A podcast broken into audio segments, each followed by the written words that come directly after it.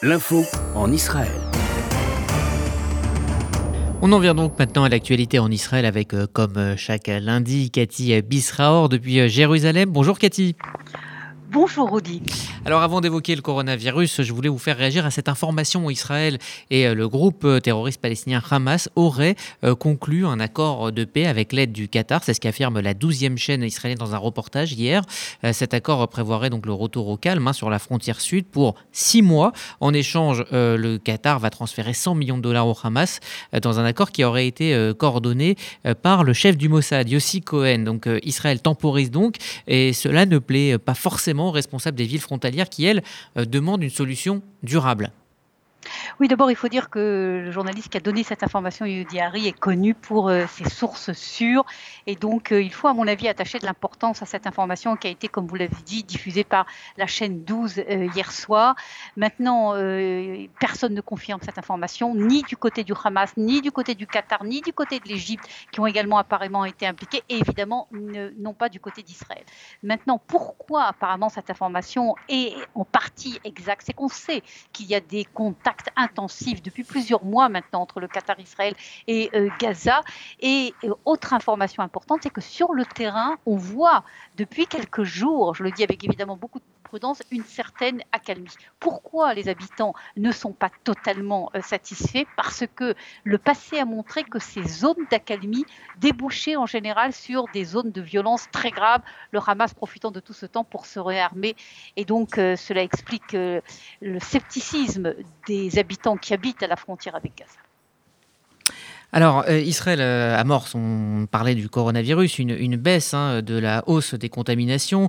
1609 euh, cas de contamination supplémentaires enregistrés hier, avec un taux de positivité qui lui aussi est en baisse, c'est désormais 7%.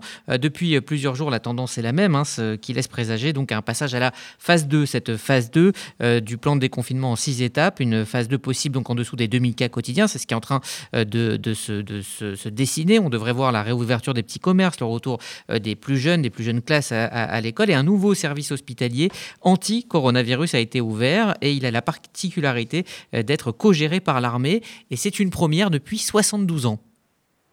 Oui, c'est une première que Tsahal s'implique de, de, cette manière-là. Maintenant, sur les informations que vous avez données, il faut les donner évidemment avec beaucoup de prudence. C'est clair que euh, la décision de passer en quarantaine, de passer ce qu'on appelle en hébreu en, en de fermer euh, le, le, confinement total de la, de, la, de la vie israélienne, la société israélienne, s'avère être un succès, un début de succès. Il faut être prudent, un début de succès parce qu'on voit s'il a là des poches rouges et ces poches rouges peuvent devenir ensuite euh, très graves avec des conséquences sur l'ensemble du territoire israélien et donc il faut être prudent. Et ce que l'on entend des autorités israéliennes, c'est de dire on va pas faire la même erreur que ce qui a été fait au printemps dernier. C'est pas parce qu'on voit que les choses s'améliorent que tout d'un coup on va réouvrir. Vous l'avez dit, les choses vont s'ouvrir véritablement au compte-gouttes et euh, on est en train de discuter si oui ou non on ouvre les jardins d'enfants. C'est de ça dont il est question et également des tout petits commerces qui ont entre 2 et 5 personnes à l'intérieur d'un magasin et avec un contact que véritablement réduit. Vous voyez, c'est véritablement du tout, tout, tout début. Euh, en Israël, on suit de près ce qui se passe à l'étranger et on dit regardez ce qui se passe à l'étranger. L'étranger également rentre dans cette phase 2, dans cette deuxième vague du, euh, du, du Covid-19 et donc Israël a bien fait de prendre, malgré toutes les oppositions très violentes politiquement de tous bords confondus, de prendre cette décision d'aller en direction d'un confinement généralisé. Alors vous venez euh, de le dire, hein, malgré cette euh, amélioration sur le plan euh, sanitaire, sur le plan social et sur le plan économique, la, grogne continue, la, mobilisation ne faiblit pas.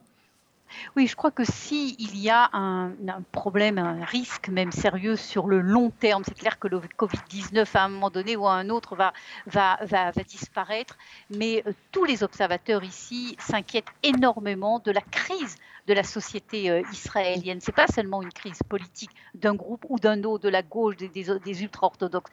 C'est véritablement une crise que la société israélienne n'a jamais connue. Car à chaque fois qu'il y a eu un problème très grave en Israël, il y a eu une unité, une union, un biachad, comme on dit, un ensemble. Ensemble, on va lutter. C'était en général face à des problèmes sécuritaires euh, très graves. Et cette fois-ci, ça s'est pas passé.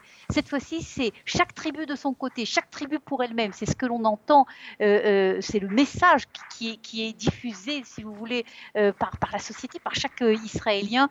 Et les appels que l'on entend maintenant depuis plusieurs jours est de dire attention, il faut absolument arrêter cela, trouver une solution de nouveau du, du retour ensemble. Et c'est pour ça qu'on parle énormément de l'élection du nouveau président de l'État d'Israël. C'est pas tout de suite, mais on en parle déjà. On dit cette élection va avoir apparemment un rôle important de trouver la bonne personne qui va réussir à réunir euh, de nouveau les Israéliens.